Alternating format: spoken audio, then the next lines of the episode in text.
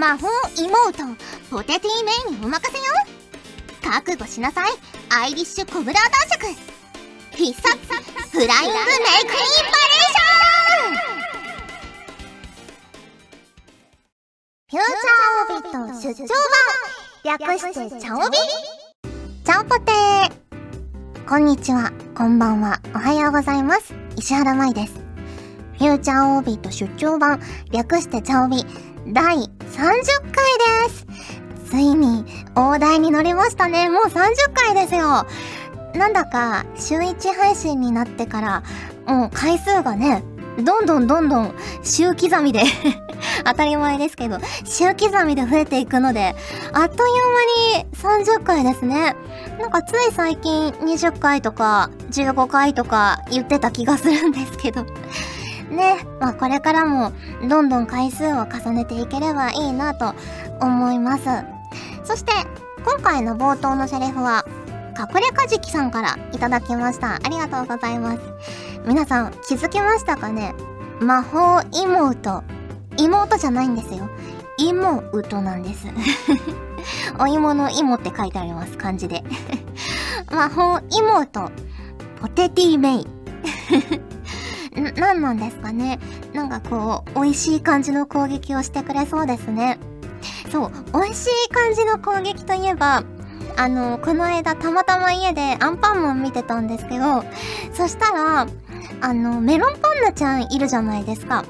で、あの、メロンパンナのメロメロパンチっていうのはすごく有名だから私も知ってたんですけど、メロンパンナのメロメロジュースっていうのが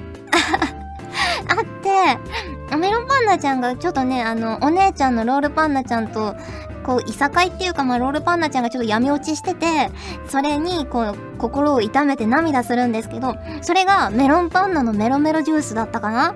で、その涙が、そのお姉ちゃんの心を癒すみたいなのがあったんですけど、ねなんだかメロンジュース美味しそうだなって思いました。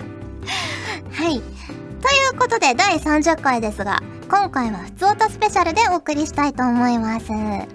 早速、最初のお便りです。こちら、ゆうきさんからいただきました。ありがとうございます。石原さん、はじめまして。今年に入り、大学受験も一段落したので、友達から勧められて見よう見ようと思ってなかなか見られなかったガルパンを一気に見ました。劇場版も友達と 4DX を見ようと思ったのですが、満席で見れませんでした。過去涙。予約の大切さを知りました。ということで、いただきました。ありがとうございます。ね 4DX ほんとなかなか予約が取れないって聞きますもんね。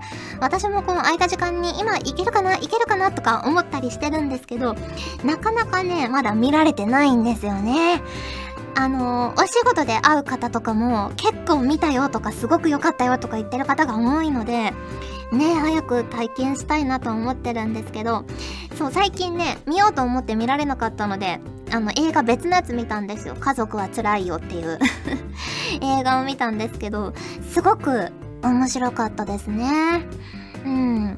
なんか、ああいうね、こう、家族とか、限られた人物で展開していく話私大好きなので、すごく面白かったです。はい。ありがとうございます。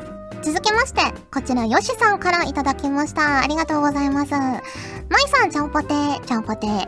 先日、現在開催中のガルパンオンリーショップに行ってまいりました。このイベントの個人的目玉は、制作に使用されたという戦車模型の展示。成功に作られた戦車たちは一見の価値ありです。そして、ようやく、ようやくガルパン 4DX の方も予約が取れたので、週末に行ってまいります。というね、あの投稿の後にツイッターでその後の報告をいただいてるので続けてご紹介したいと思います。えー、ガルパン 4DX 見終わりです。揺れた、濡れた、かっこ風を感じた。カバさんチーム風。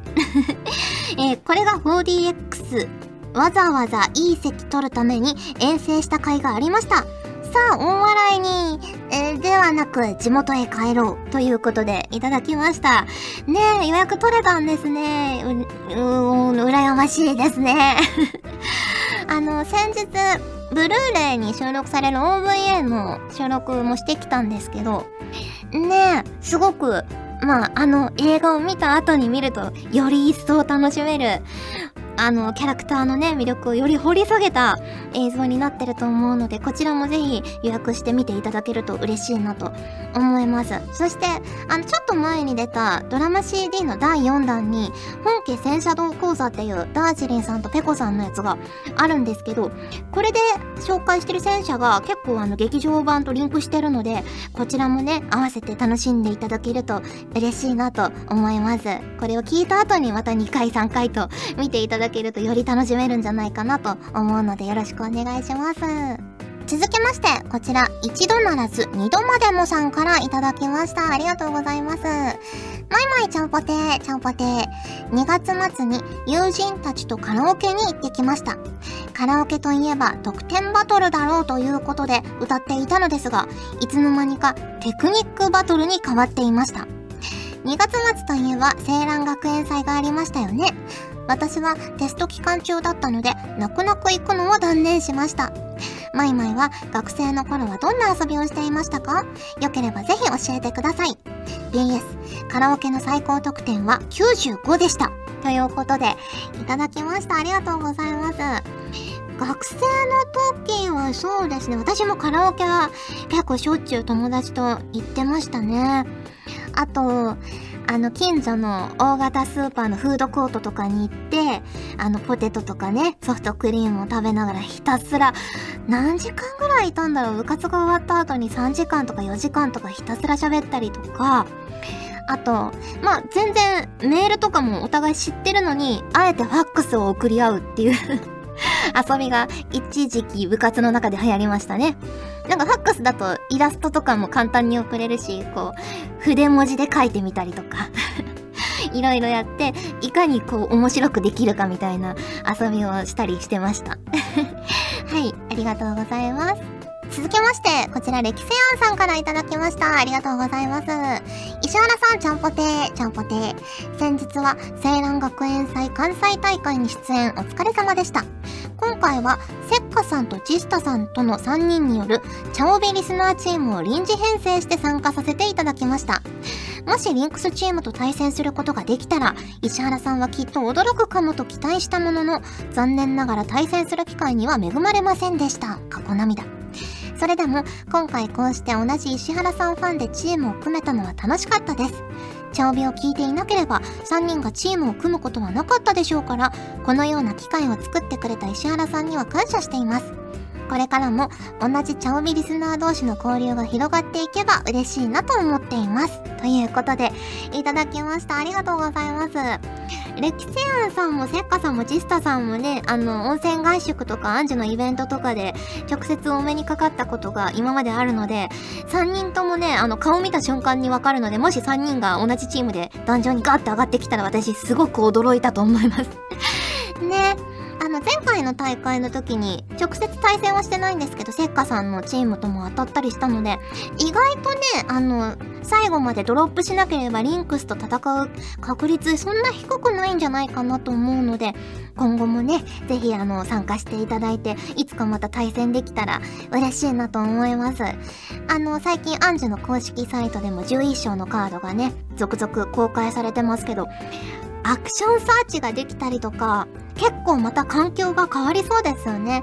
先日、あの、黒オメガ関係もちょっと規制されましたし、今度の大会どんなデッキが出てくるのか今から私も楽しみです。はい、ありがとうございます。続きまして、こちら、山鈴さんからいただきました。ありがとうございます。石原さん、ちゃんぽてー、ちゃんぽてー。マックの名前募集バーガーの正式名称が決まったようですね。私はこのじゃがいもな見た目から石原さんをすぐに連想して、ホクッとじゃがマックバーガーと名付けてみました。過去応募はしていない。石原さんはどんな名前を考えていたでしょうか？ということで、いただきました。そう、私、今日たまたまマックをさっき食べたんですけど、今日までちょっとマックから遠ざかってたので、そんな催し物が開催されていたのを知らなかったんです。で、どんなハンバーガーなんだろうと思ってさっき公式サイト見に行ったんですけど、すごいですね。あのー、中にポテトサラダかな？が入っててチーズとか、まあお肉も入ってる。ねえ。いや、私あれ多分ね、大好きだと思います。あの中に芋が入っててもさらにポテトを頼みたいですよね。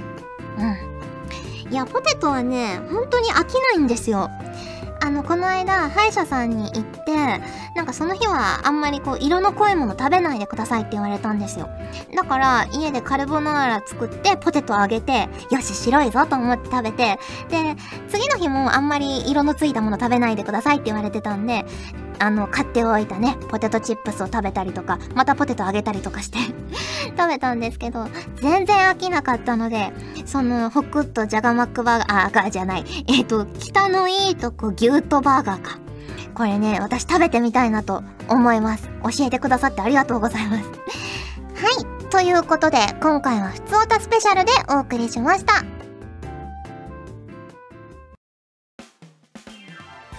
ガジェットリンクではツイッターをやっております。最新情報をできる限り早くあなたにお届けします。他にも所属声優の紹介やスタッフによるタイムリーなつぶやきをお楽しみいただけます。気になるあなたもそうでないあなたも今すぐガジェットリンクをフォローしてね。以上秋山由香からのお願いでした。私もツイッター始めよっかな。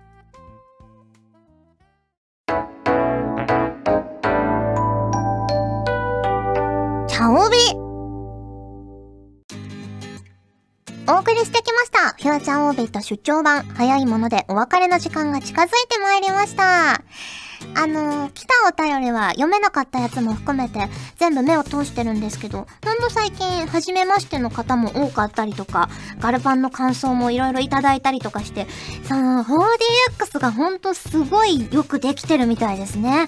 早く、あの、公開期間が終わる前に見に行きたいなと思いました。そしてですね、あの、ツイッター上などで、チャオビアートも募集してるんですよね、最近。それで、あの、隠れカジキさんとかから作品いろいろ送っていただいてるんですけど、見ましたよ、さっき。すごいですね。昔、私が描いたじゃがいものイラストが、これ、パーラービーズって書いてありますね。ビーズで、こう、造形されてるんですけど、全く同じですね。これ私が描いた絵だって一瞬で分かりました。あの、ポテトチップスの袋とかからこう、ひょこって顔出してる写真とかを送っていただいたんですけど、可愛いですね。いや、これ欲しくなりますね。あの、さっきスタッフさんがこういった写真とかイラストとか送ってくれたら、アイキャッチとかサムネイルに使わせていただくかもって言ってたので、これからもね、あの、皆さん気軽にアート的な作品を送っていただけると嬉しいなと思います。というわけで、今回はここまで。お相手は石原舞でした。それじゃあ、次回も聞いてくれるよね？よね？この番組は、ガジェットリンクがお花見で酔っ払いながらお送りしました。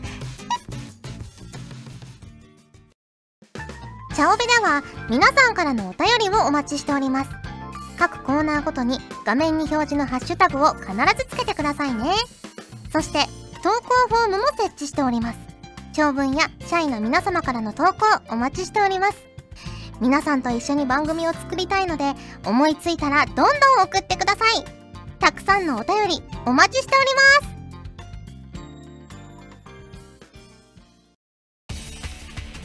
ガジェットリンクの所属声優が頑張ってお送りするチャンネルガジェットリンク TV これからどんどんいろんな番組を配信していく予定なのでぜひチャンネル登録してください。さあみんな登録登録。今すぐ登録